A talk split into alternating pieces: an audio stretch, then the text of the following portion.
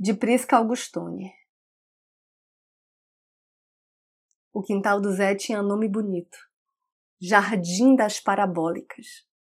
Eu bem gostava dessa primazia. Fui o primeiro no vale que viu ao vivo o homem pisar na lua. A queda daquele muro. Gente pulando, gente chorando, gente alegria. Eu entendo bem isso, sabe? É como quando abro o curral e o boi passa manso por mim, sorrindo.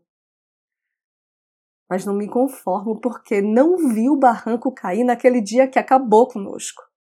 Podia ter sido o primeiro, entende? Gritar socorro, salvar vizinhos, cavalos, memórias. De que adianta saber das proezas do mundo se não consigo nem ver um morro soterrar minha gente?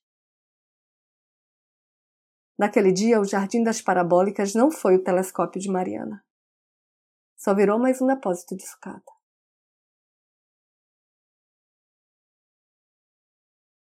Eu sou Renata Ettinger e esse é o Trago número 334.